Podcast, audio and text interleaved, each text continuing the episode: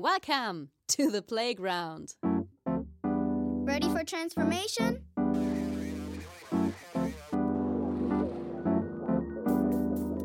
Modcast, the Masters of Transformation podcast. Who says that doesn't work? And here is your host, Ingo Stoll. Hallo und herzlich willkommen zu einer neuen Ausgabe des Modcast, dem Audiomagazin für Transformation. Ich bin Ingo Stoll und ich freue mich, dass ihr heute wieder dabei seid, wenn wir mit Tobias Burkhardt sprechen. Er ist der Gründer und Kopf der Shift School aus Nürnberg und freut euch dementsprechend auf wertvolle Learnings aus erster Hand über fünf Jahre Erfahrung in der ersten deutschen Akademie für digitale Transformation. Und, das kann ich auch schon vorwegnehmen, auf einen echten Überraschungskuh am Ende, wenn es um die Zukunft der Transformation geht. In diesem Sinne wünsche ich euch viel Vergnügen. Hey, kurz bevor es losgeht, ein Dank an unseren Partner Haufe. Haufe ist ein echter Master of Transformation. Vor vielen Jahren hat sich das Unternehmen selbst komplett neu erfunden und erfindet sich bis heute immer wieder neu. Nach dem Motto Veränderung ist die Konstante. Auf newmanagement.haufe.de findet ihr spannende Hintergründe, Stories und Debatten rund um die Themen Organisationsentwicklung, Leadership, Learning und Development. Denn in einer unübersichtlichen Welt sind stetige Entwicklung und Innovationskraft die Schlüssel zur Zukunftssicherung. Nicht nur bei Haufe.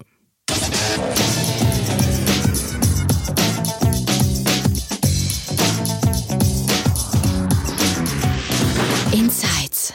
Ja, wenn ihr heute ein bisschen Meeresrauschen im Hintergrund hören solltet oder es euch zumindest vorstellen könnt, ähm, dann seid ihr damit nicht ganz falsch. Es ist nicht die Autobahn, sondern es ist tatsächlich der Strand in Süditalien, äh, in dem unser kleines mobiles Sendestudio Quartier gemacht hat. Und es ist eine Sendung, auf die ich mich sehr, sehr freue, weil Tobias Burkhardt mein Gast ist, ähm, seines Zeichens ja, ich sag mal so Schuldirektor, Lehrer und äh, wahrscheinlich Kultusminister in einer Person ähm, der Shift School. Und das ist eine Institution, die ich schon sehr lange verfolge. Und lieber Tobias, mit dir wollte ich schon mal ganz lange sprechen. Und ich finde es toll, dass du heute die Zeit gefunden hast und wir ein bisschen ähm, über Transformation im Rückblick auf eure ersten fünf Jahre Shift School, aber auch natürlich den Ausblick reden dürfen. Also erstmal herzlich willkommen. Bei dir rauscht wahrscheinlich kein keine Meeresbrandung gerade. Äh, was rauscht bei dir? Ja, höchstens die Kaffeemaschine, glaube ich. Das ist alles, was hier höchstens rauschen könnte.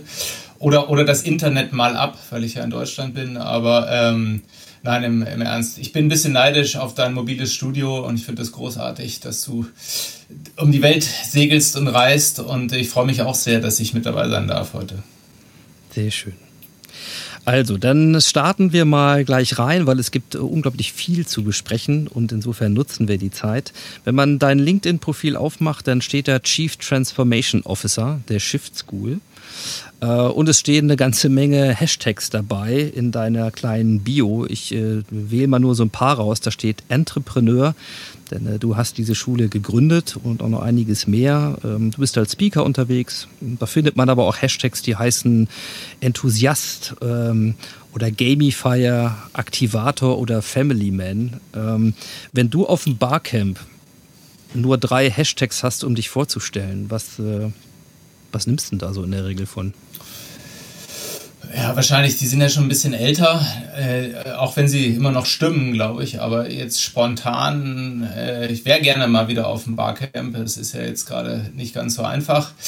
Aber dann würde ich wahrscheinlich irgendwas wie Teacher by Accident sagen. Ähm, ein zweites wäre ja irgendwie genau Passionate Entrepreneur. Das, das passt auf jeden Fall. Und das dritte in der heutigen Zeit wäre, glaube ich, irgendwie European by Heart, würde ich dann vielleicht noch nehmen. Mhm. Sehr schön. Naja, das Thema Europa ist ja dann vielleicht die nächste Verbindung. Äh, auf unserer kleinen Europareise ja auch einer der Anlässe. Aber das, was uns heute ganz besonders interessiert, sind vielleicht die ersten beiden. Ähm, Zumindest erstmal zum Einstieg, nämlich Teacher by Accident und, und Passionate Entrepreneur. Die Shift School trägt den charmanten Beinamen auf ihrer Website Deutschlands erste Akademie für digitale Transformation. Wer ähm, die Shift School nicht kennt bislang, vielleicht mal so in so einem ganz kurzen Abstract. Was ist die Shift School? Ja, die Shift School hat sich äh, zur Aufgabe gemacht, äh, digitale Changemaker auszubilden. Also Menschen, die äh, digitale Transformation nicht nur auf PowerPoints äh, schreiben und, und verbreiten, sondern wirklich erlebbar machen und, und äh, sozusagen den Wandel in ihren Organisationen, ob groß oder klein, vorantreiben und wirklich da Wandel gestalten. Also eben nicht nur drüber reden, sondern auch machen. Das haben wir uns damals zum Ziel gesetzt. Und äh, wir haben damals dann erkannt, dass das äh, nicht so gut funktioniert, wenn man als Unternehmensberatung äh, reinmarschiert oder mit dem erhobenen Zeigefinger auf, auf Menschen und Organisationen zeigt, sondern wir haben gesagt, wir müssen da wirklich tiefgehender ran. Und dann haben wir gesagt, okay, dann, dann müssen wir wirklich wieder auf die Schulbank. Dann müssen wir Leute ausbilden. Und am Anfang war da waren da kleine Formate angedacht, aber da ist dann relativ schnell ein großes Programm raus geworden, weil wir der Meinung sind, dass das wirklich ans äh, Eingemachte geht, nämlich an das sogenannte Mindset, also um das Andersdenken. Ich muss wirklich anders denken lernen und die Philosophie hinter verschiedenen Dingen verstehen, um wirklich nachhaltig äh, Wandel auch gestalten zu können. Und so ist dann diese Akademie draus entstanden. Mhm. Jetzt habe ich ja schon gesagt, du bist für mich so äh, zum Teil ne, Lehrer, Teacher, hast ja schon gesagt, äh, aber eben auch Schuldirektor und in gewisser Weise auch Kultusminister, weil ähm, das ganze Curriculum und die, der ganze Lehrplan, äh, da gab es ja keine Blaupause oder irgendjemand, der gesagt hat, aha, das muss also rein, wenn man dann anders denken lernen will und den, den Wandel auch gestalten will. Deswegen vielleicht mal so ein bisschen zum, zum Einstieg, um dich auch noch ein bisschen kennenzulernen besser. Äh, wie wird man Schuldirektor der Shift School. Was, was hat dich da hingebracht? Was hast du vorgetrieben? Also ich habe ja vorhin schon gesagt, äh, Teacher by Accident. Also ich hatte das nie wirklich vor. Ähm, ich habe irgendwann, das ist mal vielleicht die kleine kurze Geschichte, aber gemerkt, dass mir sowas Spaß macht. Ich habe an der Uni als Lehrbeauftragter irgendwann mal angefangen und auch an, an so Marketingakademien ähm, kleinere Sessions zu machen, Vorlesungen zu machen und habe da angefangen zu experimentieren mit verschiedenen Lernformaten, weil ich irgendwie nicht zufrieden war mit dieser Einbahnstraßendidaktik, die da so vorgeherrscht hat.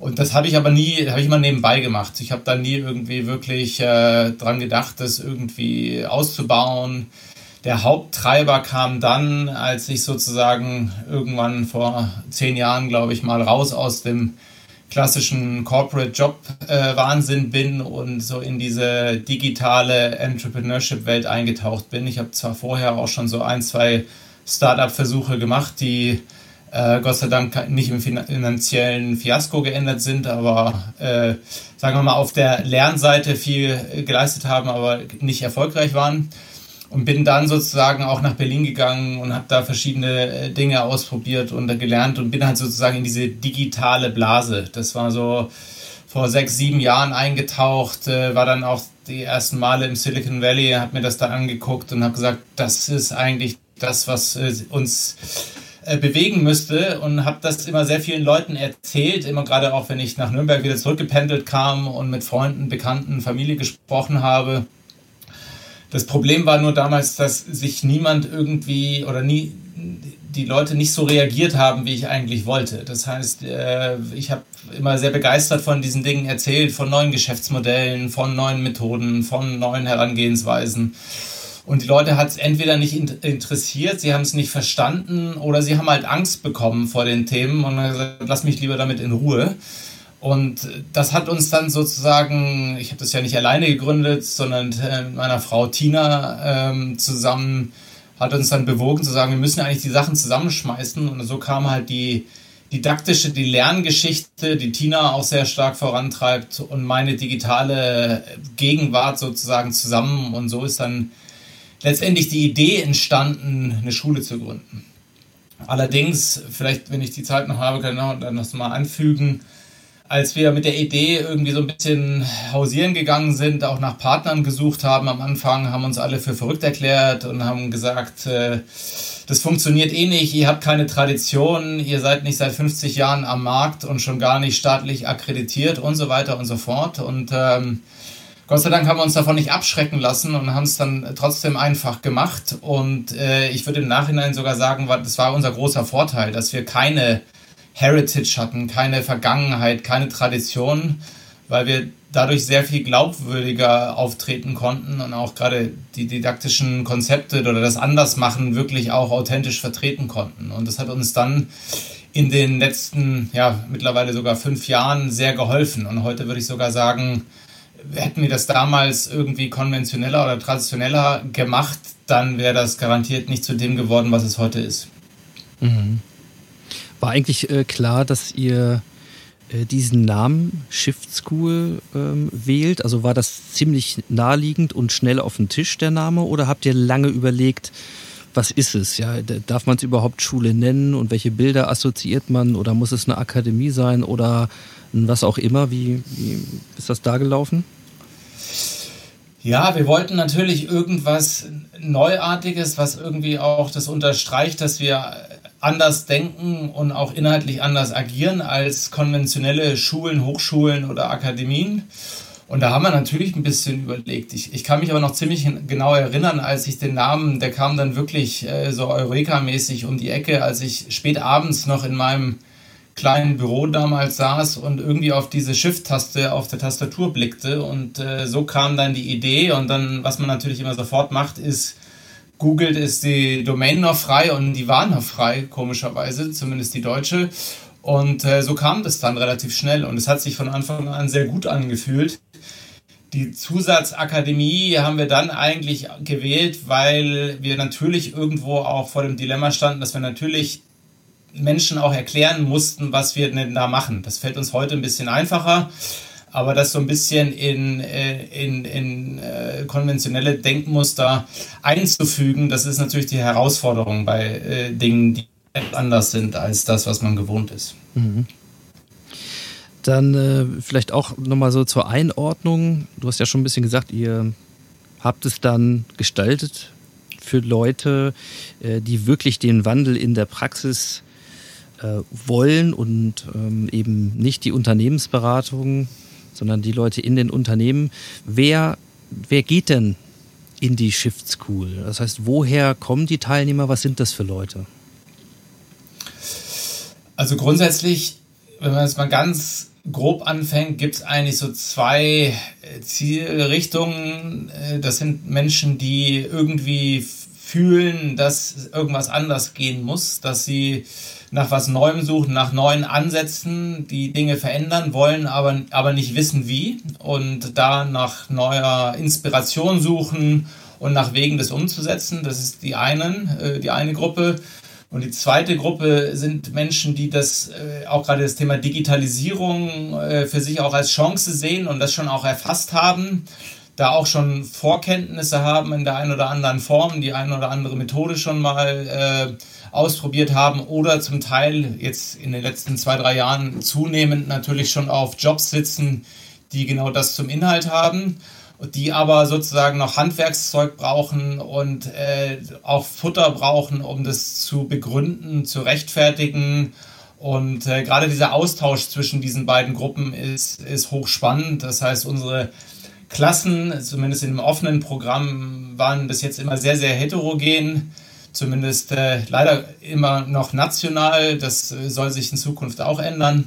Aber wir sind deutschlandweit ja Teilnehmern gespickt. Natürlich haben wir so einen kleinen Schwerpunkt in Süddeutschland, weil wir da ja auch sitzen, obwohl wir auch in Berlin und München ähm, Programmpunkte haben.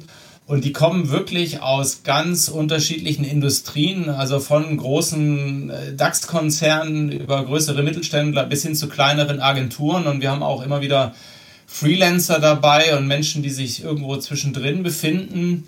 Wir sind sehr, sehr ausgewogen, was Männer und Frauen angeht. Und das Alter ist von uns auch in, wir haben ja so einen relativ aufwendigen Bewerbungsprozess in Anführungsstrichen, weil wir diese Klassen wirklich versuchen zusammenzucasten, dass wir sozusagen überprüfen, ob die Motivation stimmt, ob dieses verbindende Element wirklich Dinge auch verändern und bewegen zu wollen stimmt. Äh, und sind aber dann sehr, sehr auf äh, oder wollen sehr heterogene Klassen haben. Das heißt, äh, wir haben ich glaube, die jüngsten Teilnehmerinnen sind so Mitte, Mitte 20 und die älteste Teilnehmerin, die wir hatten, war äh, schon, schon über 60. Also wir haben ein ganz äh, breites Spektrum, auch was den beruflichen Erfahrungshintergrund angeht. Also wir haben Führungskräfte, Geschäftsführer mit drin, aber eben auch, äh, sagen wir mal, Junior Manager, die sozusagen gerade erst anfangen, Karriere zu machen, in Anführungsstrichen und äh, auch Leute, die so ganz andere Lebensentwürfe haben. Wir versuchen das bunt zu mischen, aber das ist so ein bisschen die, das Spektrum äh, der, der Shift School im offenen Programm in den Unternehmen. Äh, arbeiten wir natürlich da mit existierenden Teams und Führungskräften zusammen, die in den Unternehmen sind. Es ist natürlich sehr unterschiedlich von Branche und Größe des Unternehmens abhängig. Ja, das gibt schon mal ein ganz gutes Bild. Ähm, ich versuche mir jetzt mal gerade so vorzustellen, wenn, ähm, wenn man uns jetzt so zuhört, die ersten Minuten hier so, so zur Orientierung, dann mag man vielleicht auch versucht sein, bei vielen Sachen zu sagen, ja, kenne ich doch, höre ich doch ständig. Also ich muss jetzt mal bei LinkedIn in die Timeline lesen oder mal mittlerweile überlegen, was die Weiter- und Fortbildungsprogramme innerhalb der eigenen HR, in der eigenen Organisation mittlerweile verkünden. Vielleicht gab es auch schon x Impulsvorträge von wem auch immer, ja, äh, die mich inspirieren sollen, anders zu denken und so weiter. Und trotzdem ist es halt ein, ein enormes Brett so. Was verdichtet auf die Frage, macht ihr anders damit dieses Versprechen, besuche die Shift School, sei Mitglied in so einer Klasse, in so einem Jahrgang, der äh, ja auch 18 Monate umfasst, wenn ich das richtig äh, in Erinnerung habe. Was macht ihr, damit da wirklich eine Entwicklung stattfindet im Sinne von anders denken und sicherlich auch im Sinne von anderen Methoden anderen Tools, ähm, begleitenden handwerklichen neuen Fähigkeiten. Als andere, die das vielleicht nur vermeintlich auf dem Cover stehen haben ihres Fortbildungsprogramms oder ihrer Initiative oder Lernreise. Ja, also das ist eine sehr gute Frage. Natürlich, als wir vor fünf Jahren angefangen haben, war das noch alles auch cooler und neuer, als es, es heute ist. Es gibt natürlich Gott sei Dank, will ich sagen, sehr viele Initiativen, ähm, weil natürlich auch der Bedarf sehr, sehr groß ist in die Richtung. Und es gab natürlich auch Einrichtungen, die das vorher schon gemacht haben, die, die verschiedene Methoden ausgebildet haben. Was wir oder was uns unterscheidet, du hast ja gerade schon die 18 Monate angesprochen, sind vor allen Dingen, ist es die, eine, eine Langfristigkeit, weil wir wirklich äh, versuchen, äh, und das Gott oder auch sehr gut schaffen eigentlich, so wenn man es sich im äh, Retrospektiv anguckt, das Denken von Leuten zu ändern und den Umgang damit, weil es eben unserer Meinung nach nicht um Erlernen von Methoden geht, äh, die man sozusagen einfach on top obendrauf lädt oder entsprechende Chaka-Keynotes sich reinzieht oder, oder E-Learnings, sondern wirklich damit arbeitet, sich auch zum Teil auch philosophisch mit so Themen auseinandersetzt, mit Fragestellungen, was ist denn überhaupt sinnvoll, wenn wir jetzt zum Beispiel Technologie äh, uns angucken, was ist äh, ähm, gewünscht und was wollen wir denn eigentlich? Und dann geht es natürlich vor allen Dingen um die Implementierung, das heißt um das ganze Thema, wie verändere ich denn Menschen im Denken und wie äh, nehme ich die denn mit, wie verkaufe ich denn meine Ideen, ähm, wie bewege ich den Menschen überhaupt mal neue Wege auszuprobieren? Und das sind in der Tat dickere Bretter, äh, und deswegen haben wir von Anfang an gesagt, wir müssen da längerfristig mit Menschen zusammenarbeiten. Das ist eben nicht in zwei, drei Wochenendkursen getan oder mit ein paar E-Learnings. Und wir versuchen deswegen gar nicht so sehr äh, nur auf Inhalte zu setzen. Das ist natürlich ein wichtiger Teil und das verändert sich natürlich auch dramatisch schnell weiter in diesem ganzen Bereich.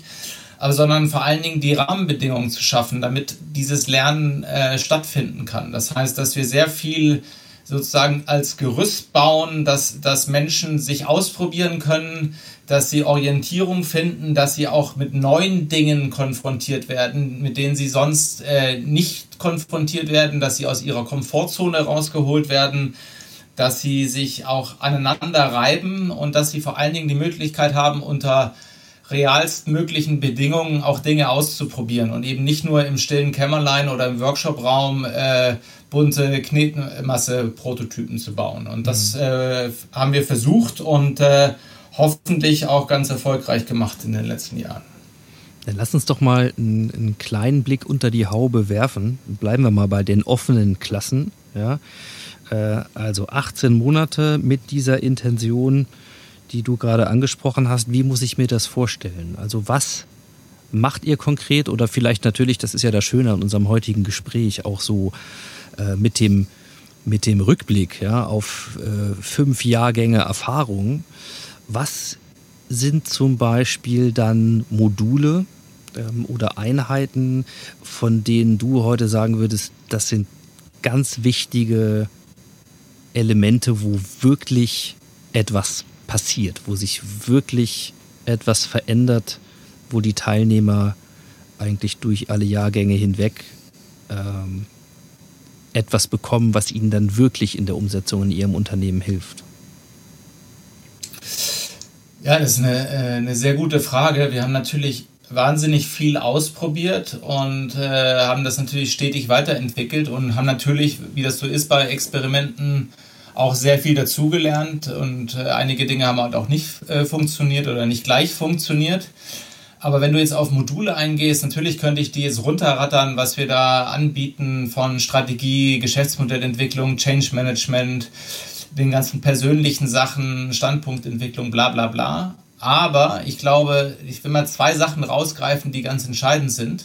Mhm. Das eine große Learning war über die letzten äh, drei, vier Jahre ist. Am Anfang habe ich äh, die These vertreten, wir müssen einfach die Leute langfristig mit ganz, ganz vielen Dingen bombardieren äh, und sie immer wieder in ganz neue Situationen rein, rein versetzen. Das ist auch richtig, weil das nur über diese Erfahrungen geht, über neue Erfahrungen.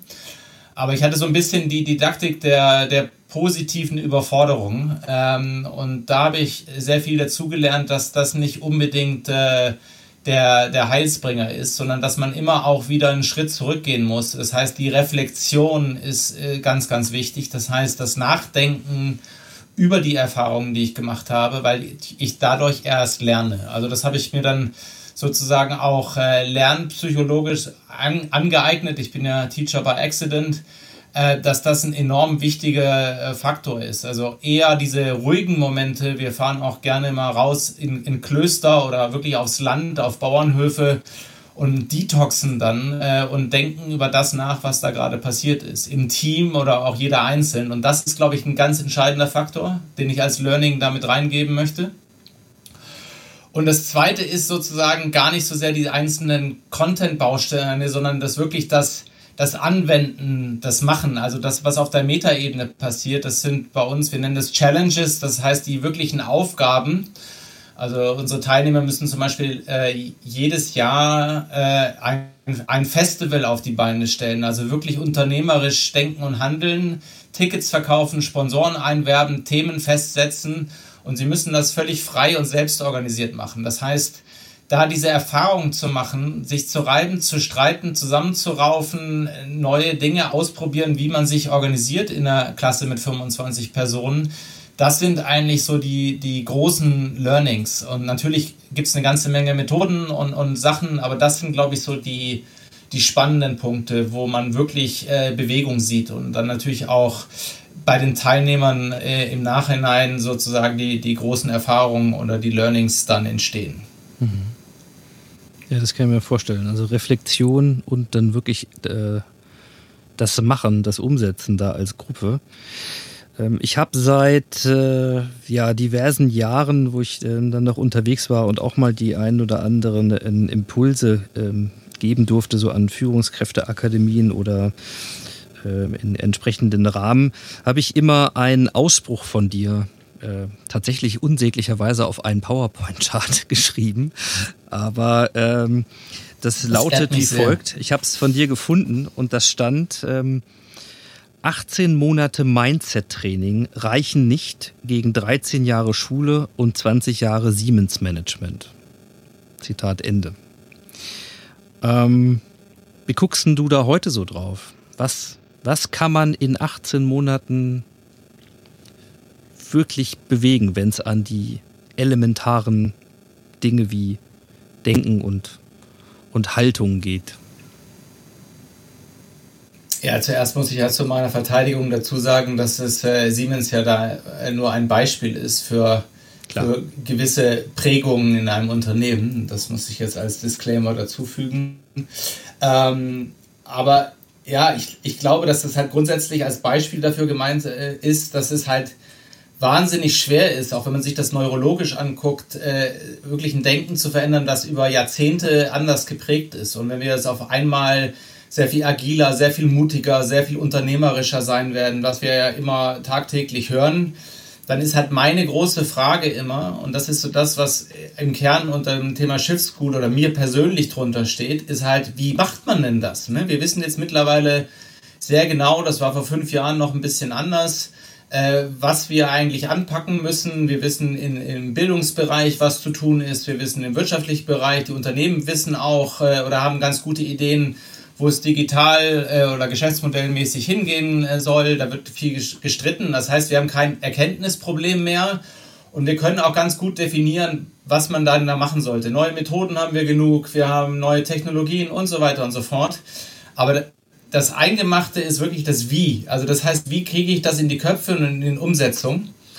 Und da sind natürlich, wie gesagt, langfristige Ansätze und auch Geduld auf Unternehmensseite ganz entscheidend, weil das eben nicht kurzfristig geht. Und diese 18-monatige Programme, die wir haben, haben schon ganz guten Effekt. Also natürlich ist das da nicht abgeschlossen und das Schöne ist eigentlich auch, dass wir ein sehr reges Alumni-Netzwerk haben. Das heißt, die Leute auch uns im Nachhinein noch sehr verbunden sind. Natürlich nicht alle im gleichen Stil, aber die kommen immer wieder vorbei, gucken in die Schule rein. Wir machen auch immer wieder Angebote. Wir haben jetzt gerade im Sommer natürlich abgespeckt äh, aufgrund von Corona einen Barcamp im Kloster gemacht, wo sagen wir unsere Teilnehmer selber äh, Impulse gegeben haben, sich gegenseitig unterrichtet haben mit ihren neuen Tools, Ideen und Methoden, die sie auch gelernt haben bei uns und jetzt danach auch gelernt haben. Das heißt, wir haben so ein bisschen eine Erfahrung gemacht, auf die sie, die ihnen die Sicherheit gibt, wirklich Dinge auch zu verändern und auch gegen Schwierigkeiten durchzustehen. Aber sie haben vor allen Dingen weitergemacht, selbstständig und, und haben gelernt zu lernen und sich weiterzuentwickeln und sind wirklich in diesen Lifelong äh, Learning Modus, noch so ein Buzzword, was man ja gerne bemüht, gerade dann reingekommen. Und das, das sehe ich sehr stark und das, freut mich natürlich. Ich habe gerade neulich äh, mit einem Teilnehmer gesprochen aus äh, einer Klasse vor, vor zwei, drei Jahren, der gesagt hat, jetzt in dieser ganzen Corona-VUCA-Welt, ähm, ihr, ihr, habt mich da sehr gut drauf vorbereitet. Und das ist eigentlich das größte Kompliment, was ich äh, bekommen kann, weil genau darum geht es. Es geht nicht um, um konkrete Inhalte, die man zum Teil wieder vergisst oder die sich auch äh, schnell weiterentwickeln oder die Halbwertszeit von Wissen heute ist ja in, in großen Teilen wirklich sehr begrenzt, sondern es geht um diese, diese Haltet, äh, Haltung oder im Englischen sprechen wir dann von Attitudes, um Einstellungen, um die es geht. Und da kann, können 18 Monate schon den, den richtigen Startschuss geben. Man muss natürlich danach aber weitermachen, sonst äh, fällt man natürlich gerne wieder äh, zurück. Und das war mit diesem Zitat gemeint. Das heißt, ich muss da auch dranbleiben und irgendwie eine Gewohnheit, eine Habit draus machen aus dem Thema. Gibt es so eine, ähm, so eine Erfolgsgeschichte, jemanden, an den du denkst, der ja, vielleicht sagen wir mal, in einer der ersten Jahrgänge bei euch dabei war und äh, du eine Chance hattest, so ein bisschen zu verfolgen, was dann danach passiert? Also irgendwas, was du erzählen würdest als, als so ein ganz konkretes Beispiel? Ähm, ja, also ich muss mich kurz überlegen, weil ich so viele Beispiele habe, nicht weil ich jetzt angeben will, sondern weil ich wirklich zu sehr vielen Leuten auch noch persönlich Kontakt habe und genau eigentlich weiß, was die Leute machen. Und die allermeisten verändern sich weiter. Ne? Das können kleine oder große äh, Schritte sein, die dann irgendwie auch Karriere in ihren Unternehmen machen, die sich, ähm, was ich immer sehr spannend finde, und da leiten wir die Leute auch an, dass sie eigentlich so ihr, ihr eigenes, ihre eigene Zukunft bauen. Also die Menschen, die dann anfangen, ihre eigenen Jobs zu bauen und zu sagen in den Unternehmen, ich warte jetzt nicht auf eine Stellenausschreibung, bis mein Unternehmen oder mich fragt, willst du das machen, sondern aktiv werden selber und sagen, ich möchte dieses Thema besetzen, ich möchte hier Transformation Manager machen, ich möchte Kulturwandel betreiben, ich möchte ein Innovationslab oder solche Dinge aufbauen äh, oder da reingehen. Und das sind die eigentlich die schönen Geschichten. Das passiert häufiger, aber wenn ich jetzt nochmal zwei andere rausgreife, wir haben auch äh, schon, ähm, glaube ich, mittlerweile drei Startup-Initiativen gehabt. Wir sind jetzt keine Startup-Schule, aber das entsteht natürlich auch. Also wir haben ähm, darf ich das nennen hier in dem Podcast? Äh, Klar. Als, also, äh, Phil Werner zum Beispiel, der hat äh, Wechselgott gegründet, also ein, ein, ein Fintech sozusagen, was, was hier geboren wurde. Und äh, auch ein paar Leute, die das nebenbei gemacht haben, die äh, zum Beispiel äh, nachhaltige Strohhalme äh, produzieren in Vietnam aus Bambus und die man gebrandet hat und solche Sachen, die Bambudis. Ähm, solche Sachen sind entstanden, das sind natürlich schöne Geschichten. Aber wir haben auch Leute gehabt, die gesagt haben, mir reicht es jetzt erstmal, also nicht mit dem Lernen, sondern ich, ich brauche jetzt mal Zeit für mich zum Nachdenken. Also wir hatten zwei Teilnehmerinnen, die nach der Shift School Zeit ihren Job gekündigt haben, ohne was Neues zu haben und sind ein Jahr auf Weltreise gegangen. Also das sind eigentlich Kollegen von dir jetzt sozusagen. Und, und das kann auch passieren, die danach zurückgekommen sind und, und ganz andere Bahnen eingeschlagen haben. Das fände ich auch spannend. Es muss ja nicht immer nur die, das große Start-up sein oder die, die klassische Corporate-Karriere, wo ich dann vielleicht durch irgendeine Ausbildung ein, zwei Karriereleiter äh, schneller erklimme als sonst sondern genau diese Wege, die links und rechts so ein bisschen ungewöhnlicher verlaufen. Das finde ich äh, genauso spannend oder vielleicht sogar noch spannender an der einen oder anderen Stelle. Das würde ja auch passen zu dem unkonventionellen Ansatz, äh, den ihr ja selber auch gegangen seid mit der, mit der Shift School. Ja, äh, danke nochmal dafür und danke vor allen Dingen auch nochmal für die Differenzierung, weil genau das kann eben auch ein Element sein des neuen Denkens, dass es dann halt anders weitergeht. Und ähm, und man sich vielleicht mit Fragen beschäftigt, äh, die vielleicht aus Unternehmenssicht ja auch nicht immer so vielleicht gewünscht werden, wenn man jetzt mal aus der HR-Denke denkt, nämlich äh, Leute, die man in der Persönlichkeitsentwicklung letzten Endes hier ja auch ein Stück weit weiterbringt und die dann vielleicht für sich zu dem Schluss kommen, ähm, dass sie da nicht an der richtigen Stelle sind oder was eigenes machen wollen, was ja am Ende auch gut ist für alle Beteiligten, auch wenn das vielleicht in der konkreten Situation nicht immer so gesehen wird. Ähm, das leitet mich ein bisschen über zu meiner Frage eigentlich an dich ganz persönlich. Ähm, fünf Jahre lang hast du dich jetzt mit äh, Christina, mit deiner Frau und natürlich auch vielen, die ihr als, äh, als Lehrer dann dazugeholt habt, um, um die Shift School auf die Beine zu stellen, da an vorderster Front, um wirklich Wirkung für den Wandel, für, für digitale Transformation beschäftigt. Also klarer Pionier. Ähm, wie geht's denn dir selber damit eigentlich? Also mal ganz konkret gefragt, kannst du sowas wie digitale Transformation eigentlich überhaupt noch hören oder ist nicht für dich vielleicht eigentlich auch schon jetzt das Wichtigste dazu gesagt und es zieht dich irgendwie weiter? Also wo stehst du denn so nach, nach fünf Jahren Transformation und Shift School? Sehr, sehr gute Frage. Ähm, das äh, trifft so genau unseren Zustand, weil wir genau diese Frage uns auch gestellt haben. Die haben wir uns, weil wir haben begonnen schon darüber nachzudenken vor Corona, weil wir einfach wahnsinnig viel erlebt haben, sehr viel positive Sachen, aber natürlich auch sehr viele Dinge gesehen haben, die dann doch nicht so einfach funktionieren. Gerade so die Frage, ne, warum passiert bei uns in der Schule mit einzelnen Menschen sehr viel, aber in Unternehmen dann gefühlt doch relativ wenig. Und so, das war so eine Frage, die mich umgetrieben hat. Also die, wieder dieses How, diese Wie-Frage. Wie, wie transformieren sich denn Unternehmen? Und da muss man natürlich auch ein bisschen ernüchternd feststellen, dass das äh, gar nicht so einfach ist, weil das natürlich sehr viel Komplexität hat. Und äh, was, das ist aber eine Sache, die die irgendwie klar ist. Die zweite große oder vielleicht enttäuschende Element ist, dass ich durchaus auch gesehen habe, dass da sehr viel Maskerade dabei ist oder sehr viel, ähm, ja, es ist jetzt gerade der Zeitgeist, dann machen wir ein bisschen was. Also ein sehr unehrliches Verhalten an Seiten von Führungskräften und, und Firmen. Da wird halt irgendwas gemacht, damit man mal was macht, äh, aber es ist nicht wirklich ernsthaft äh, erkennbar, dass, dass äh, Menschen und Organisationen sich wandeln. Und das hat uns schon auch zum Denken äh, angeregt und natürlich dann dritte Punkt, der da noch mit reinspielte, ist natürlich die Frage, was kommt denn nach digitaler Transformation? Also für so einen Menschen wie mich, der immer so ein bisschen auch rastlos durch die Gegend hüpft und immer Neues aufsaugt wie so ein Schwamm, stellt sich natürlich irgendwann äh, unweigerlich die Frage, was kommt als nächstes. Und das äh, kann mal gut oder schlecht sein.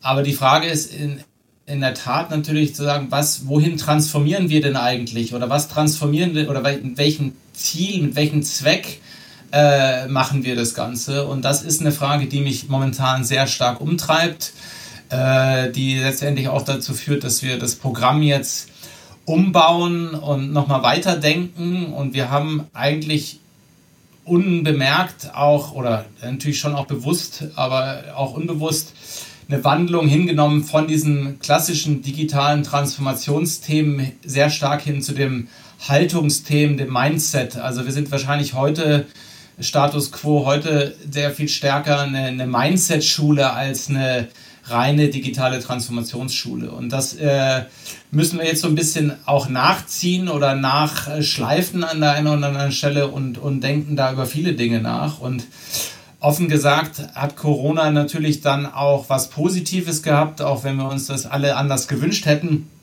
dass man dann wirklich auch gezwungen war, mal Dinge auch radikal neu zu denken. Und das ist selbst für uns als, als kleiner, flexibler Laden äh, natürlich schwer, wenn man laufende Programme hat und Produkte hat, also in dieses Dilemma reinkommt, äh, wie macht man das weiter.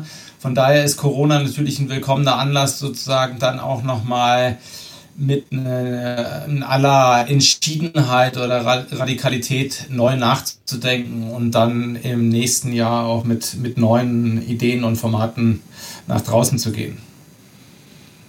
Das kann ich mir vorstellen. Vor allen Dingen ähm, ja nochmal so dieses Zusammenlaufen zwischen, sag mal, Programmen, die ihr entwickelt habt, die jetzt einfach vielleicht noch mehr gebraucht werden als vor fünf Jahren weil auch Digitalisierung haben wir ja noch längst nicht durch, geschweige denn digitale Transformation.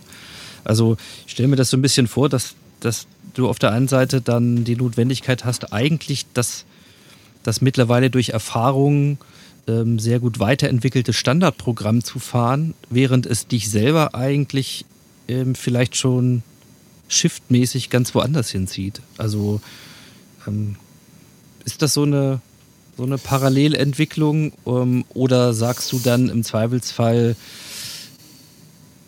du oder ihr zieht dann halt sozusagen die neuen Programme hoch? Das heißt, es bleibt, die Shift School bleibt im Grunde dann an der Speerspitze. Ne? Egal, ob das Standardprogramm jetzt gebraucht wird oder ob es sich vielleicht auch gut verkaufen lässt, was auch immer. Ja, jetzt muss ich gucken, wie ich da antworte, weil ich, ich glaube, deswegen habe ich am Anfang auch den Hashtag passionate oder passion verwendet. Also ich, ich kann nur Dinge tun, von denen ich hundertprozentig überzeugt bin. Also jetzt zu sagen, wir machen äh, irgendein Programm X weiter, weil es etabliert ist und läuft äh, und einmal eingeführt ist, äh, entspricht halt, wie gesagt, nicht so ganz meinem Naturell. Ich bin Überzeugungstäter und wenn sich Dinge verändern und ich mich verändere, dann, dann wird sich auch das Programm weiterentwickeln oder das Produkt weiterentwickeln, das ich, das ich äh, baue. Das heißt nicht, dass man jetzt auf äh, Teufel komm raus alles äh, immer weiterentwickeln muss und kaputt macht, aber ständig hinterfragen. Das ist für mich ganz, ganz wichtig. Und äh, ich glaube, das war bei der Shift School schon immer so. Also wenn wir rein geschäftsmodellmäßig wäre es sehr viel schlauer gewesen, kürzere, kleinere Programme zu machen und oder reine Methodenschulungen äh, zu machen äh, oder solche Dinge. Das machen andere ja auch sehr erfolgreich, aber ich, ich, ich glaube da einfach nicht dran und, und bin ich überzeugt, dass das wirklich transformiert. Das, das lernt äh, eine Methode oder lehrt eine Methode und das ist auch gut so, das kann man gut oder schlecht machen. Aber das, was ich machen will, ist wirklich nachhaltig Dinge, Menschen bewegen und verändern und das ist das, was mich antreibt und deswegen gibt es für mich eigentlich nur den, den Schritt nach vorne in der, in der Konsequenz und mhm. bei Tina ist es eigentlich ganz genauso. Wenn ihr dann so nach vorne schaut, ne, gerade jetzt auch mit der ähm, Corona-bedingten Zwangsauszeit und der Chance natürlich nochmal anders auch zu reflektieren, ähm, was würdest du denn sagen, um welchen Shift wird es denn zukünftig bei der Shift School gehen, wenn es nicht mehr im Kern vielleicht die Ambition ist, eine Organisation zukunftsfähiger zu machen im Sinne dessen, was wir heute, glaube ich, unter digitaler Transformation ganz gut fassen können. Also Geschäftsmodelle, Abläufe etc. Führung. Ja, also ich glaube, es geht nach wie vor darum, äh, vielleicht verändert sich so ein bisschen der Ansatz, dass man eben äh, sehr viel stärker auf, auf, auf Menschen setzt, die diese Transformation vorantreiben und nicht mehr so stark über Modelle nachdenkt oder, oder gleich die ganze Organisation, weil das halt, wie gesagt, äh, verdammt dicke Bretter sind.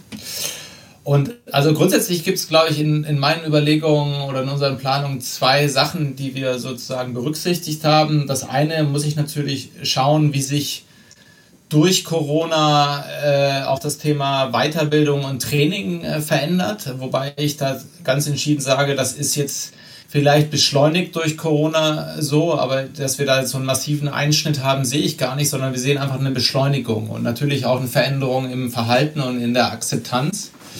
Und da muss man natürlich klar sagen, dass das ganze Thema digitales Lernen, virtuelles Lernen äh, nicht, mehr, nicht mehr weggehen wird. Aber es wird natürlich auch nicht so sein, wie wir das jetzt gerade erlebt haben, wo wir einfach alles äh, auf Teufel komm raus digitalisieren und, und alles, was wir offline gemacht haben, in schlechten Online-Formaten transportieren. Das heißt, äh, die Frage ist dann auch, wie macht man das richtig? Das ist eine ganz äh, spannende Frage.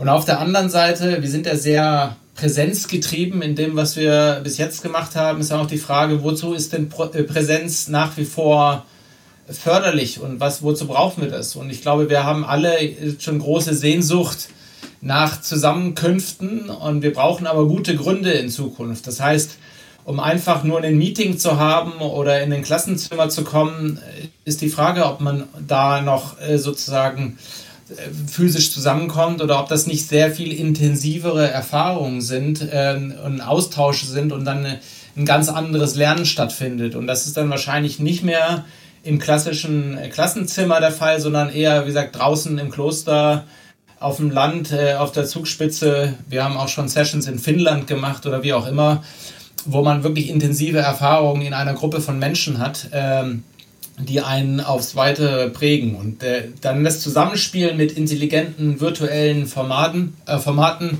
also wirklich Hybrid steht ja momentan jetzt auch wieder überall drauf, sondern das wirklich mal konsequent zu denken, welche Stärken und Schwächen haben denn einzelne Lernformate, ist ein ganz spannendes. Und da kommen natürlich auch wieder klassische Sachen ins Spiel, wie äh, Bücher oder, oder, oder äh, Notebooks, wo ich dann wirklich Aufgaben mit äh, Pinsel und Papier sozusagen bearbeite und vor Ort Dinge mache. Also auch die haptischen Erfahrungen spielen dabei eine ganz große Rolle. Und das gucken wir uns gerade sehr genau an und zu gucken, wie verhalten sich denn Wünsche und so weiter. Und das Zweite ist natürlich dann die Frage, was passiert inhaltlich? Und das ist so das, was ich vorhin schon angedeutet habe, die Frage, wo gehen wir denn hin mit Transformieren? Äh, und, und müssen wir da nur sozusagen das in digitalen Geschäftsmodellen denken oder geht es nicht vielleicht auch darum, mithilfe von Technologie, aber vielleicht auch ohne Technologie, die großen Fragen mal anzugehen und wirklich dann auch Dinge nachhaltig zu verändern und das also wirklich auch dann mal Fragen zu stellen, wie wollen wir denn in Zukunft leben, arbeiten, äh, wie kriegen wir das äh, Klimaproblem in den Griff und so weiter und so fort. Da sind ja sehr viele spannende Fragen bis hin zu, wie sieht unsere, unsere Gesellschaft aus und die Spaltung aus. Das sind Fragen, die mich sehr stark umtreiben und da möchte ich gerne meinen Beitrag zu leisten, dass es eben nicht nur darum geht, irgendein Produkt online besser zu verkaufen oder da neue Märkte aufzumachen, äh, und, sondern wirklich Dinge zu entwickeln, die muss nicht ich persönlich entwickeln, aber ich möchte Leute antreiben dazu, da wirklich Dinge zu verändern, die so größer sind als man selbst und wirklich zum Wohle nicht nur von uns Menschen, sondern des ganzen Planeten sind. Das ist so ein bisschen, bisschen abgehoben jetzt vielleicht, aber das ist das, was mich wirklich antreibt. Und da Menschen zu befähigen, auszubilden, anzuleiten, zu inspirieren, die äh, wirklich diesen Schritt gehen wollen und da weiterdenken. Und das am liebsten auch in einem internationaleren Kontext, also auch Menschen aus, aus verschiedenen Kulturen äh, zusammenzutreiben. Das ist so mein, mein große Vision, wenn man so will, wo, wo wir hinwollen. Getrieben durch das, was jetzt auch in den letzten Monaten passiert ist. Mhm. Ja, das äh, überrascht mich nicht zu hören, weil du hattest es ja vorhin als Frage auch formuliert. Was, was kommt denn eigentlich nach der digitalen Transformation? Ähm, weil um das Digitale geht es dann ja im Grunde nicht mehr. Das ist dann Mittel zum Zweck. Und eigentlich haben wir auch schon fast alles digitalisiert oder das, was wir noch nicht digitalisiert haben, da wissen wir im Grunde, was eigentlich zu tun ist. Stichwort Schulen zum Beispiel. Da, hakt es dann an anderen Sachen. Ähm, das heißt, es geht dann eben um die Frage, ja, letzten Endes, wenn man es mal so, so auf diesem Meta-Level ja verdichtet, dann um um Zukunftsfähigkeit eben nicht für eine einzelne Organisation oder ein Geschäftsmodell oder ein Produkt, sondern ähm, unsere Spezies als Ganzes. Ja? Also die Frage ähm, Nachhaltigkeit, die Klimathematik und auch viele andere ethische Fragen. Und da bist du natürlich dann schnell in einem Feld, wo es ähm, wo es dir möglicherweise ähnlich geht wie damals äh, am Anfang der Shift School, da stellt sich ja wieder die Frage, ja, und wie kann man denn dafür eigentlich ein wirksames Programm zusammenstellen? Ja? Und äh, die, die Frage, die ich dir vielleicht mal stellen möchte vor dem Hintergrund, weil sie mich selber halt auch bewegt hat, ist, du bist ja nicht mehr am Anfang eine Schule zu gründen. Ihr habt das gemacht und ihr habt sie fünf Jahre lang erfolgreich entwickelt und betrieben. So. Wenn du diese Fragen jetzt wieder hast, also quasi die nächste Entwicklungsstufe, so was, was glaubst du, vielleicht ist auch nur ein Bauchgefühl im Moment, wenn die Formate noch nicht stehen, aber was, was muss da auf jeden Fall rein in so ein Programm, nenne ich das jetzt mal, damit es diesem Anspruch auch gerecht werden kann, aus deiner Sicht? Das ist, wie gesagt, eine der zentralen Fragen, die ich, mit der ich jetzt den Sommer über schwanger gegangen bin an der Stelle. Ja, natürlich interessiert mich, was du, was, was du schon äh, sozusagen da an, an Antworten vielleicht oder Ahnungen entwickelt hast. Deswegen bohre ich so nach. Ja, das ist auch, ich, ich habe da mittlerweile eine sehr konkrete Antwort, auch wenn das noch nicht alles fertig ist. Aber vielleicht fasse ich nochmal zusammen, weil ich glaube, was wir gemacht haben, ist, wir haben auch, was die Schule angeht, nochmal geguckt, äh, sehr selbstkritisch geguckt, was haben wir denn gelernt, was hat funktioniert und was nicht. Und deswegen sind wir ähm, eigentlich zu dem Schluss gekommen, dass es gar nicht so sehr, du hast gerade nach dem, was da drin sein muss, gefragt. Und wir haben für uns äh, die Antwort gefunden, dass es gar nicht so sehr um das, was da drin geht, ich sage auch gleich warum, sondern um das drumherum. Also wir sind zu dem Schluss gekommen, dass wir sehr gut darin sind als, als Schule, aber auch das, was eigentlich Schule in Zukunft ausmachen muss, ist nicht so sehr der Inhalt. Ähm, das klingt so ein bisschen verrückt am Anfang, ähm, aber ich bin fest davon überzeugt, dass das nicht nur eine Transformation jetzt für die Shift ist, sondern wahrscheinlich sogar unseres gesamten Bildungssystems irgendwie auf längere Sicht dass es ähm, nicht so sehr darum geht, um, um neue Inhalte zu kreieren und zu gucken, wie man die didaktisch umsetzt, weil es nämlich äh, fast alles da draußen schon gibt. Also gerade jetzt in den letzten äh, Wochen und Monaten hatten wir nochmal so eine massive äh, Zunahme von Content bekommen. Wir haben ja schon immer viele Bücher, Lernmaterialien und, und, und gehabt. Wir haben auch schon immer viele E-Learnings, Videos, Podcasts, äh, you name it, äh, gehabt. Und wir haben jetzt nochmal ganz, ganz viele Inhalte, Konferenzen, Talks und so weiter, die jetzt noch weiter digitalisiert werden. Ähm, das heißt, wir haben da draußen äh, eigentlich alles, was wir brauchen, zu vielen Fragen und wir haben da wahnsinnig viele Möglichkeiten. Was wir aber nicht haben, und das bringt mich jetzt zu den fünf großen Learnings, wenn ich die mal so ähm, an, anskizzieren darf, die, wo wir gesagt haben, da müssen wir eigentlich hin.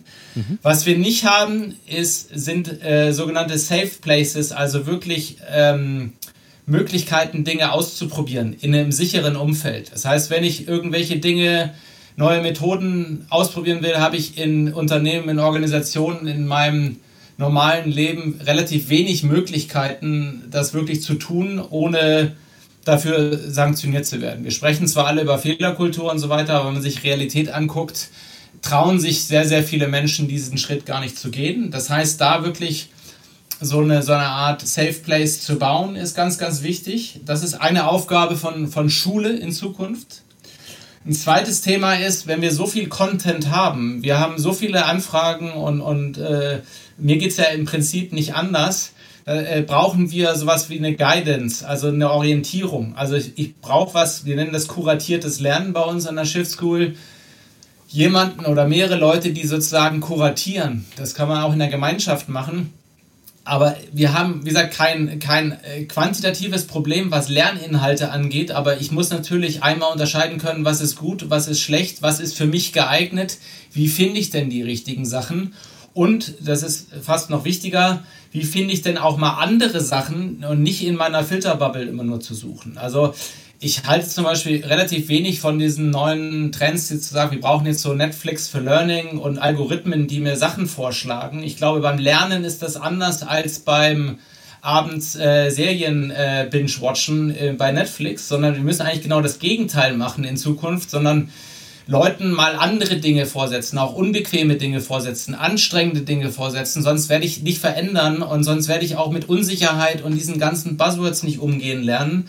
Das heißt, wir müssen da wahrscheinlich eher menschengemacht kuratieren und mal bewusst in andere Themen geben, aber natürlich auch Orientierung leiten, weil natürlich da eine, ganz schnell eine Überforderung eintritt. Also wenn ich mir alleine angucke, was so meine, meine Podcast-Liste angeht oder meine Bücherliste und, und, und diese ganzen Dinge, die wird ja täglich länger und nicht kürzer. Und äh, ich bin jetzt jemand, der sich das wirklich reinfrisst, sozusagen, weil mir das wahnsinnig viel gibt und, und mir es Spaß macht und ich es natürlich auch beruflich mache. Aber da kann ja ganz schnell eine Überforderung eintreten. Und da müssen wir sozusagen äh, kuratierend eingreifen und, und Guidance haben. Das ist der zweite Punkt. Der dritte Punkt ist, dass wir zwar alle vorm Rechner sitzen und uns Videos reinziehen können oder Bücher lesen können alleine, wir lernen aber sehr viel besser in sozialen Kontexten, also in der Gruppe. Wir brauchen eine Community, wir brauchen auch eine Community, um uns auszutauschen, um uns gegenseitig Feedback zu geben, aufzumuntern und im sozial zusammenzukommen im Lernen. Das ist, wie gesagt, äh, nicht von mir erfunden, sondern wissenschaftlich auch mehrfach bewiesen, dass das äh, so funktioniert. Und die ganzen MOOCs und, und, und Systeme leisten das nicht. Also wir müssen Menschen virtuell in guten Kontexten, aber auch physikalisch zusammenbringen, damit wirklich äh, gutes Lernen entstehen kann. Der, der nächste Punkt ist auch spannend. Ich könnte mir das natürlich alles im Eigenregie auch äh, reinziehen und es gibt sicherlich auch Menschen, die das autodidaktisch äh, können und auch die Motivation aufbringen, aber die allergrößte Anzahl von Menschen ist so nicht getriggert. Das heißt, wir brauchen auch etwas, was ich dann neudeutsch äh, Accountability nenne. Das heißt, wir müssen Rahmen setzen. Wir müssen den Leuten auch sagen, du musst das bis dann und dann machen. Das heißt, wir müssen Formate finden, damit Leute Verantwortung für ihr eigenes Lernen übernehmen. Und ähm, der letzte Punkt ist, glaube ich, dass wir, dass wir sehr viel kontinuierlicher lernen müssen. Dass es eben nicht nur damit getan ist, so on und off zu lernen, dann mache ich mal wieder ein MBA oder eine Shift School oder mal ein Wochenendseminar und dann ist mal wieder für ein paar Jahre Ruhe und dann mache ich es wieder intensiver, sondern ich muss das eigentlich die ganze Zeit machen. Und wir reden zwar immer über das Lifelong Learning, aber wir haben bis jetzt keine Mittel und Wege gefunden, wie dann wirklich Learning zu einem Lifestyle macht. Und ich glaube, das wird so der, die große Veränderung sein in den nächsten fünf bis zehn Jahren, dass das fast äh, Lernen wahrscheinlich auch wieder zu einem Statussymbol wird und sich Menschen geben, die sagen, okay, ich will mich weiterentwickeln und ich brüste mich wahrscheinlich nicht mehr mit neuen iPhones, Sneakern und, und äh, sonstigen materiellen Dingen, sondern wirklich mit dem Thema, wie habe ich mich mit mir selbst auseinandergesetzt, was habe ich dazugelernt. Und da müssen wir natürlich auch ansetzen. Und deswegen wird das wahrscheinlich nicht mehr so aussehen wie eine klassische Akademie oder eine Schule, so wie wir sie jetzt kennen. Und das ist so der Grundbaustein äh, oder die, die fünf Bausteine, die wir aufsetzen. Das heißt, äh, du hast ja gefragt, was wir konkret vorhaben. Jetzt kann ich die Katze ja aus dem Sack lassen an der Stelle, obwohl ich, wie gesagt, das ist noch nicht offiziell kommuniziert ist. Du bist jetzt sozusagen außerhalb des ganz, ganz inneren Netzwerks der Erste, dem ich das erzähle. ähm, aber da du so nett gefragt hast, kann ich, kann ich das tun, weil wir äh, jetzt, wie gesagt, irgendwann ja auch raus müssen. Ähm, wir werden sozusagen, wir waren ja die erste Akademie ähm, für digitale Transformation und wir wollen in Zukunft der erste Lernclub werden. Das heißt, wir wollen wirklich einen, einen Club ins Leben rufen, äh, wo man Mitglied wird, äh, nicht einfach sich einkaufen kann, sondern natürlich auch unter was unter Beweis stellen muss, die Lernfähigkeit und die Motivation. Und man dann sozusagen in einer Gemeinschaft genau diese fünf Elemente äh, praktizieren kann sich selbst auch äh, Inhalte zusammenstellen kann, sich gegenseitig Dinge beibringen kann, natürlich Impulse bekommt von außen über das Netzwerk, aber eben nicht mehr in dem klassischen, ich gehe am Wochenende in einen Kurs oder ich mache äh, ein Online-Training am, am Rechner am Abend, sondern ein Club, in dem ich in ähnlich wie einem ähm, Soho House oder Business Club, in den ich gehe, um andere Menschen zu treffen oder auch eine, einen Fitnessclub, wo ich äh, Coaches und Trainings und Angebote habe, aber in einer Gemeinschaft von Gleichgesinnten genau diese Themen angehe. Und das wollen wir oder entwickeln wir gerade, bauen wir gerade und werden damit dann nächstes Jahr sozusagen in die Vollen gehen, hoffentlich. Hervorragend. Ja, das ist doch mal eine Katze, äh, die äh, sehr, sehr interessant aussieht die du da aus dem Sack gezaubert hast. Äh, macht für mich auch äh, absolut Sinn, weil ja, das war der Grund, warum ich gerne mit dir sprechen wollte, um mal zu schauen, welche wirklich zentralen Learnings ihr für euch aus dieser Zeit quasi von der ersten Front und auch so von der Anfangsphase, wo wir allen angefangen haben, über digitale Transformation bis heute zu reden, wo uns schwant, äh, dass es da auf keinen Fall aufhört und die Bretter noch ein bisschen dicker werden. Also das äh, finde ich sehr, sehr spannend, äh, wenn das dann wirklich auch noch genauer ausgeschmückt wird, wie ihr das macht. Es ist aber für mich aber auch absolut nachvollziehbar, ähm, dass es dann um Rahmenbedingungen geht. Ich ich versage mir jetzt mal vielleicht die Versuchung, da jetzt an der Stelle auch noch zu tief reinzugehen, weil natürlich ist interessant, wie ihr dann diese Safe Places sozusagen ähm, auch praxisrelevant gestaltet. Ich habe vielleicht zwei Fragen, die, ähm, die in diesem Kontext dann noch anknüpfen an das, was du vorher gesagt hast. Ähm, welche Rolle spielt denn für euch zukünftig eine Disziplin wie die Psychologie? Weil du hast über Reflexion gesprochen. Es ist klar, dass hier eher auf den Menschen fokussiert wird. Also wir ähm, sehr stark auch im Bereich von Persönlichkeitsentwicklung dann unterwegs sind. Und wenn man das Denken ändert, dann muss man ja vielleicht auch auf dem Weg ein paar Sachen loslassen. Und das kann ja auch äh, durchaus äh, ein, ein Akt sein, der nicht traumatisch ist, soweit will ich nicht gehen, aber äh, wenn man sich verabschiedet von manchen Glaubenssätzen, mit denen man vielleicht 30, 40 Jahre rumgelaufen ist, dann sind es ja auch keine einfachen Prozesse. Ihr selber kommt nicht aus der Psychologie, also ähm, wie denkt ihr über sowas nach oder welche Rolle spielt das für euch? Also äh, sehr intensiv denken wir darüber nach. Also ich habe jetzt im Zuge der Recherche oder ich habe leichtfertig auch im letzten Jahr gesagt, ich, ich schreibe zu dem Thema ein Buch. Ähm, und da bin ich auch mittendrin, aber ich kann nicht sagen, wann ich es äh, jemals fertig kriege oder ob jetzt der Club sozusagen das Produkt ist und kein Buch. Aber ein lebendiges ähm, Buch. Ich habe ich hab ja vorhin gesagt, dass mich das Wie umtreibt. Ne? Wie verändern sich Menschen oder ist es überhaupt möglich, äh, sich zu verändern? Oder ist man irgendwie so fix in dem, was man, wie man geprägt wurde? Und da spielt natürlich ist man ganz schnell bei der Psychologie.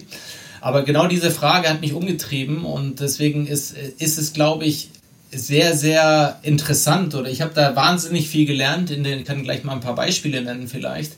äh, wo man ansetzen muss. Du hast es ja gerade umschrieben, Psychologie spielt eine Rolle, auch den Umgang mit dem Thema, wie, wie, wie manifestiert sich denn etwas wie ein Mindset? Ne? Wir sprechen ja von einem Mindset ganz schnell und Set heißt ja, dass es eigentlich äh, manifestiert ist oder fix ist an der Stelle. Ne? Und äh, wie, wie kann man denn was aufbrechen? Wir sagen zwar immer, wir brauchen alle ein Growth Mindset und müssen offen sein und solche Sachen.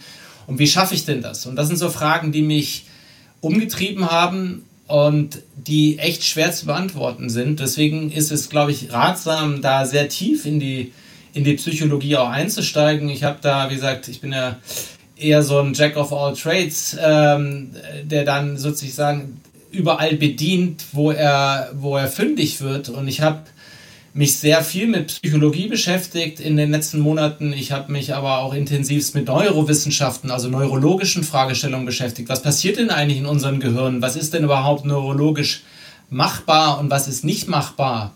Äh, zum Beispiel ähm, beschäftigt. Und ich, und ich würde noch einen dritten Aspekt damit reinschmeißen, äh, der, der mindestens genauso wichtig ist, ist das Thema Philosophie. Also auch die Frage, wohin kann es gehen, was ist, was ist denn möglich und immer nicht nur im, im Hier und Jetzt, also in dem klassischen äh, wissenschaftlichen Rahmen zu denken, sondern darüber hinaus auch mal zu denken. Und das ist natürlich ganz schnell äh, ein Fass ohne Boden, was mich aber nicht stört, weil ich das hoch interessant finde und das so meiner, meiner Neugier natürlich Vorschub leistet, da zu forschen und, und Dinge zusammenzubringen. Aber ich glaube, das Wichtigste ist jetzt gar nicht zu sagen, wir brauchen mehr Psychologie da drin oder sonst was, sondern wir brauchen auch mal in, in der ganzen Lernforschung äh, Disziplinen, die miteinander reden. Äh, und das ist eben, wie gesagt, einmal die inhaltliche Seite, aber dann natürlich diese drei Aspekte, die ich gerade angesprochen habe. Und es gibt wahrscheinlich noch eine ganz, ganz viele andere äh, Disziplinen, die da auch mit reinkommen. Auch das ganze Thema Evolutionsbiologie. Äh, wo kommen wir denn eigentlich her?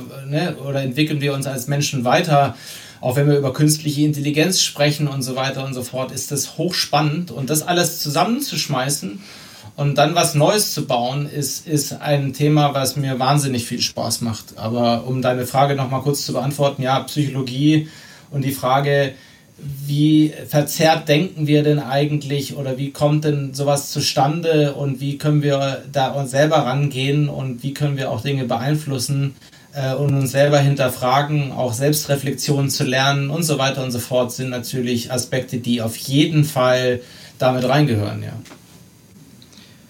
Also vielen Dank auch da, dass du quasi das, das Fass da nochmal aufgemacht hast, weil dann sind wir in der Wirklichkeit, dann sind wir in dem, was das Wort Komplexität manchmal versucht zu beschreiben.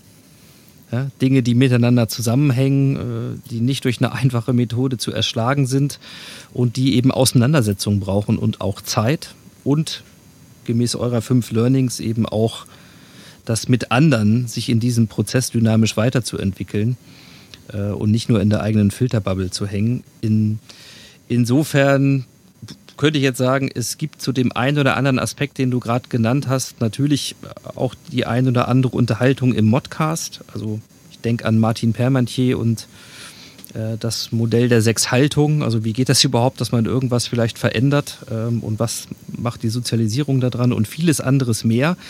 Ich will das vielleicht mal so abbinden, äh, lieber Tobias. Ihr habt es geschafft, in einem ähnlich komplexen Stadium vor äh, über fünf Jahren euch der Aufgabe zu stellen, ähm, daraus eine Schule zu entwickeln. Ich habe überhaupt keinen Zweifel daran, dass ihr mit diesen ganzen Learnings bereit seid für die nächste Komplexitätsstufe, äh, um daraus den ersten Lernclub zu entwickeln. Insofern bin ich äh, höchst neugierig und gespannt, äh, wie das dann aussehen wird. Und auch da wird es wieder Pioniere geben, die dann den ersten Jahrgang oder den die Ersten sind, die durch die Tür gehen. Ähm, und insofern glaube ich, du hast die Dimension lebenslanges Lernen aufgezogen. Ich meine, viel mehr geht nicht. Ja, äh, das ist ein offenes Feld. Vielleicht äh, zum Abschluss nochmal äh, ein Blick in den, in den inneren Kreis zurück. Ich würde ja sagen, die Shift School ist ein, äh, ein kleiner, äh, sehr charmanter und äh, erfolgreicher Familienbetrieb. Du machst das mit deiner Frau zusammen und äh, ihr habt ja auch Kinder, drei Mädels, glaube ich. Ähm, Ja, was hat denn, was hat denn diese ganze Erfahrung rund um Lernen und, und eure Shift School eigentlich bewirkt, verändert in der Frage, wie du versuchst vielleicht deine Kinder aufs Leben vorzubereiten oder wie, wie das beurteilt wird, was ich vermute mal, davon ist die eine oder andere schon in der Schule, ähm, was denn Schule eigentlich für die bedeutet. Also, was macht ihr da anders? Gibt es da auch so die Learnings, die ihr dann umsetzen könnt? Ich meine, die müssen ja immer noch dann auch auf eine Schule und können nicht so ohne weiteres in den Lernclub oder in die Shift School gehen.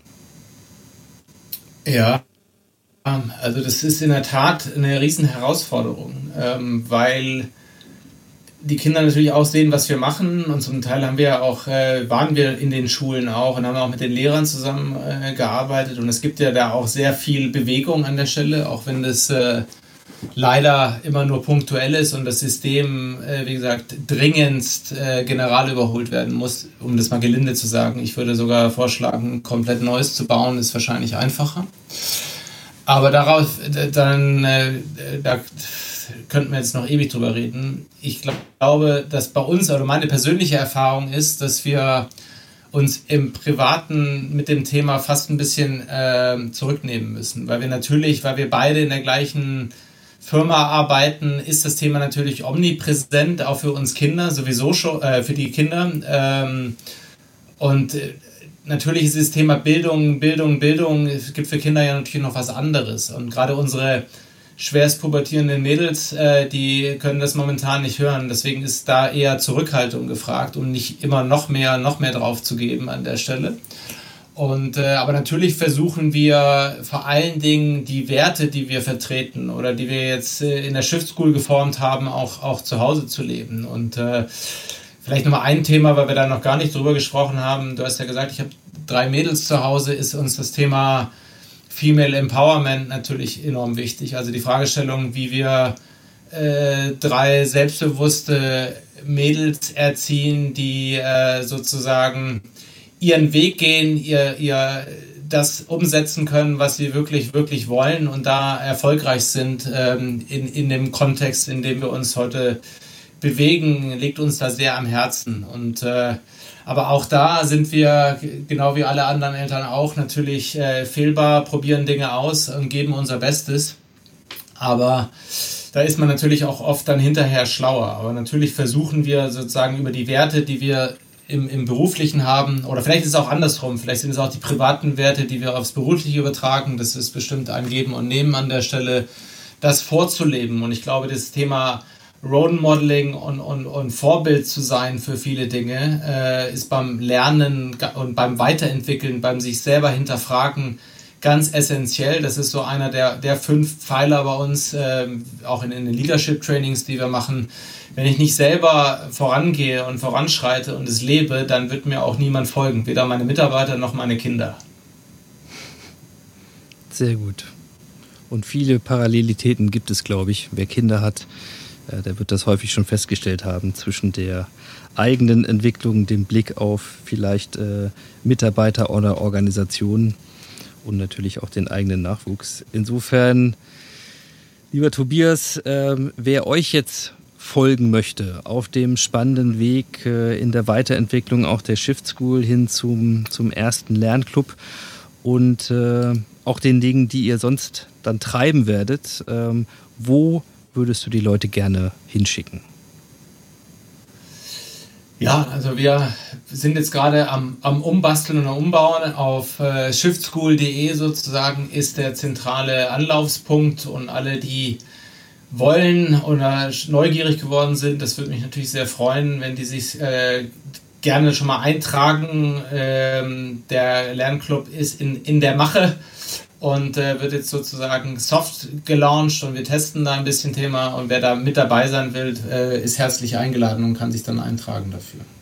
Also da würde ich mal behaupten, ne, dass sich hier in, im Kreise der Modcast-Hörerinnen und Hörer eine Menge Leute finden sollten, für die das eigentlich äh, eine Selbstverständlichkeit und eine offene Einladung ist, den Soft Launch halt zu begleiten. Insofern ähm, nutzt das gerne, guckt da rein Und äh, dir, lieber Tobias, wünsche ich weiterhin viel Gestaltungskraft äh, in eurer Familie und für diese Entwicklungsarbeit, die ihr leistet, äh, mit ganz vielen Menschen, die sich darauf einlassen und die dann ihre Erfahrungen auch teilen ähm, und daraus ja mithelfen, dass es eben nicht die Nische, die Ausnahme bleibt, ähm, sondern weiterhin dahin geht, dass wir als Gesellschaft vielleicht irgendwann dann mal zurückgucken können ähm, auf Zeiten und festgestellt haben, dass die Shift School und diese Arbeiten eben mit dafür verantwortlich waren, dass sich wirklich was verändert hat. Ähm, das wünsche ich dir und uns allen. Insofern vielen, vielen Dank für deine Zeit heute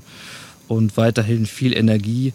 Und ähm, ja, wenn du Lust auf eine eigene kleine Auszeit hast, äh, dann kannst du uns auf der Reise auch gerne einfach mal besuchen kommen mit deiner Family. Ähm, auch das hilft ja bei Reflexion und äh, dem Ausgestalten neuer Formate und Ideen.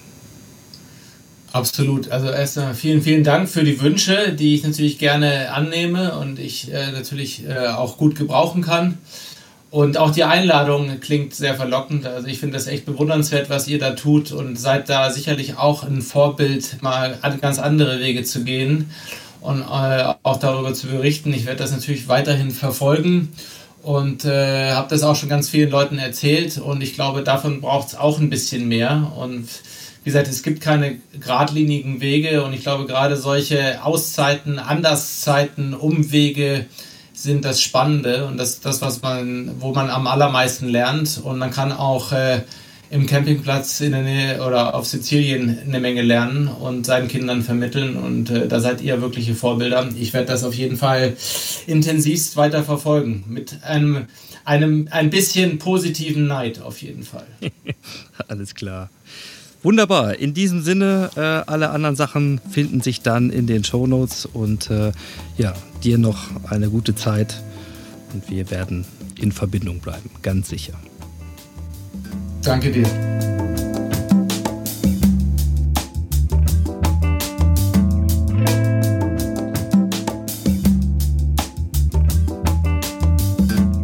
Ja, das war sie, die Ausgabe 125 des Modcast. Ich sage wie immer vielen Dank fürs Zuhören und für eure Zeit. Wenn ihr wollt, schaut gerne nochmal in die Show Notes zur Sendung. Die findet ihr auf ingostoll-audiografie.de slash Modcast. Dort sind alle Links aus der Sendung zu finden, ebenso wie Zitate. Das eignet sich sicherlich auch für die ein oder andere Punchline beim Tweet oder Post, wenn ihr mögt. Und was ihr dort auch findet, ist mein aktueller Artikeltipp der Woche aus dem New Management Portal von Haufe. Diesmal ist es der Kommentar von Guido Schmidt, New Work in der Krise. Wie weiter mit New Work? Ihr seht, an allen Ecken und Enden werden Konzepte, auch neue Konzepte, hinterfragt und auf den Prüfstand gestellt. Also die Transformation geht auch hier nach vorne. In diesem Sinne bleibt mir nur noch der Ausblick auf die kommende Sendung in 14 Tagen. Dort freue ich mich sehr auf Verena Pauster, die mit ihrem Buch Das neue Land, mittlerweile ein Spiegel-Bestseller für hohe Wellen und viel Diskussion und vor allen Dingen auch für viel Input an konkreten Ideen zur Frage, wie kann es denn weitergehen mit unserem Land sorgt. Ja, darauf könnt ihr euch freuen. Und bis dahin sage ich, bleibt vor allen Dingen gesund, macht's gut, ciao, ciao und happy transformation.